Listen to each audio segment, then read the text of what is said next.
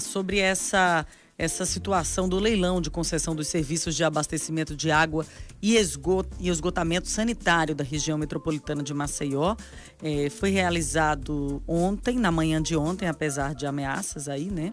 E foi considerado ameaças judiciais. Foi considerado um sucesso do ponto de vista financeiro, fotos aí do governador, parlamentares, enfim, gestores comemorando né, o sucesso do leilão. Mas aí vem a pergunta afinal, né? Quem foi, afinal, o grupo que pagou aí mais de 2 bi, bilhões de reais para assumir o saneamento de 13 cidades alagoanas nos próximos 35 anos?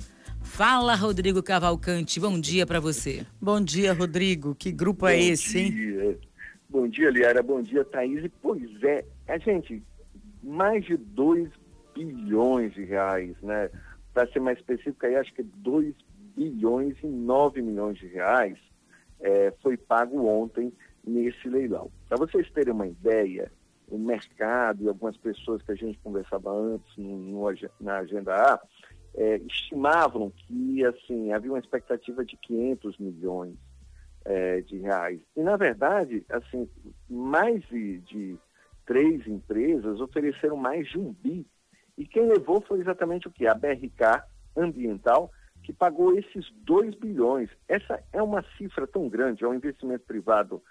A gente dá uma comparação aqui, talvez um investimento de um setor privado, no caso da concessão de serviço público, que é tão alto que a, o último grande investimento aqui no estado, como a fábrica de PVC da Braskem, por exemplo, houve um investimento aí de mais de um bilhão na época e já era considerado um grande investimento de monta. Então, assim, esses 2 bilhões e 9 milhões tem um impacto muito importante, ele representa na prática cerca de três a quatro vezes maior, é, o que mostra também que a outorga, estipulada pelo BNDES, o que é outorga, tá gente, só para a gente entender, esses 2 bilhões e 9 milhões, eles não são o que a empresa vai investir em saneamento. Isso é o prêmio, vamos dizer assim, a taxa que a empresa está pagando para assumir um investimento em saneamento, ou seja, fora esses 2 bilhões que ela está pagando ao Estado de Alagoas, ela vai ter previsto aí investir mais de 2 bilhões e meio em infraestrutura, em melhoria, em qualidade de serviços. Então, isso é muito importante, por quê? Porque com, esse, com essa grana agora que o Estado de Alagoas tem, né, que é, que é a grana da outorga, do prêmio, você consegue também alavancar, inclusive, para pensar estruturas de saneamento, investimentos em saneamento nas outras áreas que não estão e que não fazem parte dessas 13 cidades da região metropolitana. Porque esse, esse módulo que foi gerado agora para concessão e que gerou interesse no mercado privado brasileiro, ele é uma espécie de filé né, porque ele fica com Maceió, com as cidades do entorno, região é, Marechal Deodoro, São Miguel dos Campos, várias cidades né, onde as empresas sabem que a distribuição e etc. tem muita margem para melhorar. Né? O governo, inclusive, disse que as tarifas não poderiam ser reajustadas, a gente também vai tá, ficar muito de olho, né, fora das tarifas, quer dizer, reajustada acima da média do, dos, dos ajustes, mas o que, é que acontece? Você está pagando aí para fazer uma gestão às empresas dessas 13 cidades e está, mais importante é isso, é a gente estar tá de olho como vão ser usados, em que projetos esses 2 bilhões. O governo esperava receber uns 500 milhões e transformar isso em alguns investimentos em saneamento.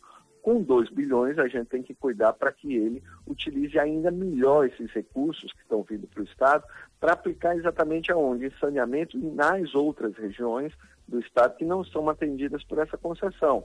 É bom lembrar que toda a região do Agreste, toda a região do Sertão Alagoano não tá, não, não, não entrou nesse módulo dessa região metropolitana que foi criado por esse leilão. Isso é um teste inicial e mais tarde o governo pretende ver como é que vai se caminhar para ver se gera atração de mercado essas outras áreas, mas como a gente sabe, tanto a área do Agreste como a área do Sertão não são áreas tão interessantes para o setor privado e aí cabe o setor público entrar e fazer esse complemento. Quem levou ontem, que fez essa aposta ousada, foi a BRK Ambiental.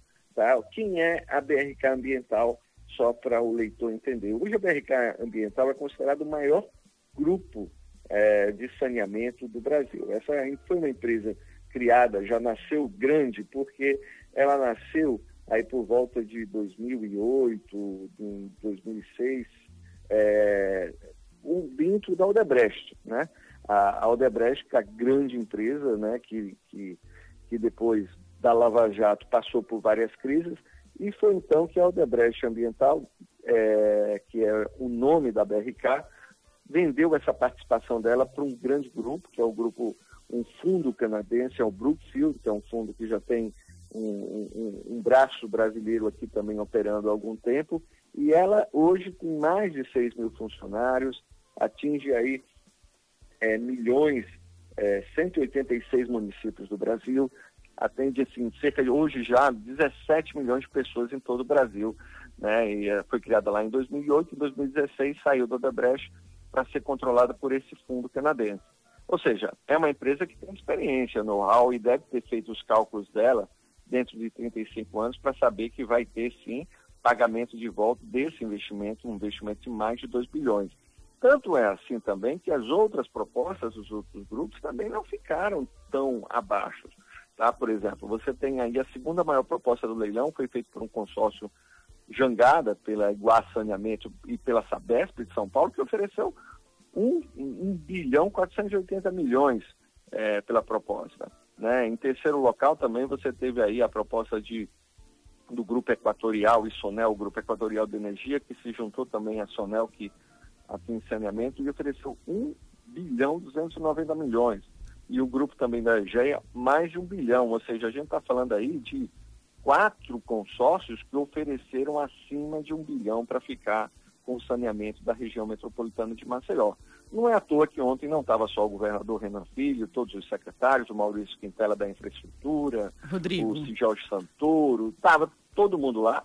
Estava inclusive o presidente do BNDES, Gustavo Montesano, e o ministro do Desenvolvimento Regional, Rogério Marinho, do governo Jair Bolsonaro, comemorando, porque isso mostrou ontem, como a gente tinha falado aqui, que essa, esse leilão ia ser uma temperatura para a privatização do mercado de saneamento. Rodrigo, agora eu gostaria, assim, só te interrompendo aqui rapidamente para a gente finalizar, eu queria que é, você explicasse para a gente o porquê dessa confusão, né? Foi privatizada, não foi? A Casal ontem emitindo nota explicando que não foi privatizada. O que de fato aconteceu? O Estado concedeu a operação da Casal o, o, por 35 anos recebeu uma bagatela de 2 bilhões, mas as pessoas estão sem saber o que de fato está ocorrendo. Se trata de um, de um órgão público e, e os alagoanos precisam entender né, melhor. Para o alagoano está acontecendo a privatização, né? quer dizer, para muita gente. Exato. O que está acontecendo na prática é o seguinte, eles vão pensar da seguinte forma, o que é que o governo fez e o BNDES? De uma forma inteligente, ele não extinguiu a casal, mas ele tirou da casal a, a principal vamos dizer assim, via comercial e de acesso dele, que é a distribuição de água. Nesse modelo, o que é que o governo faz? Ele permanece com a casal, a casal continua responsável pelas outras partes do Estado e pela captação de água, que é uma área muito estratégica, ou seja, toda a parte de captação continuará na mão da casal, que vende a sua água estabelecido por um valor específico no mercado a um concessionário privado, no caso a BRK Ambiental tá? Ou seja, a Casal é obrigada a manter a captação e fazer essa entrega da água para a BRK, no caso da região metropolitana, que vai distribuir e fazer a cobrança, a distribuição do serviço nessas 13 cidades de, é, no entorno de Maceió. Maceió e mais 12 cidades, tá?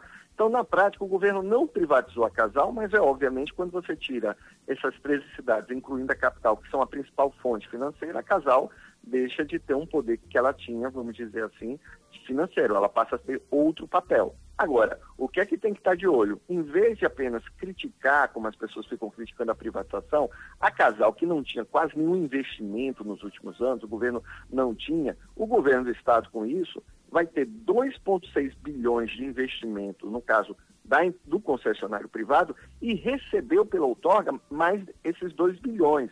E com esses 2 bilhões, o governo, por exemplo, pode melhorar e utilizar exatamente no que? No que sobrou da casal e em outros projetos de saneamento no sertão e no interior para melhorar estrutura, a estrutura da casal, que continua a existir, mas dentro desse papel limitado. Então, não é exatamente a privatização da casal, mas obviamente é a privatização, digamos assim, do serviço mais forte e econômico da casal. Aí. É isso aí, bem, é que, Tá a, bem que a né? população seja beneficiada, que a cidade fique limpa, é o que todo mundo espere. Exatamente. Que o salgadinho vire água cristalina, ó, que sonho! Exatamente. Já pensou que sonho maravilhoso? Rodrigo, foi longe Tá agora. chegando dinheiro. Oxe. Agora a questão é usar esse dinheiro bem, pra gente chegar nisso. Tá aí, né? tá Mas aí. o dinheiro tá chegando. vamos- Beijão, Até Beijão, Rodrigo. Até amanhã. Vamos de música, então. Daqui a pouquinho a gente bate um papo.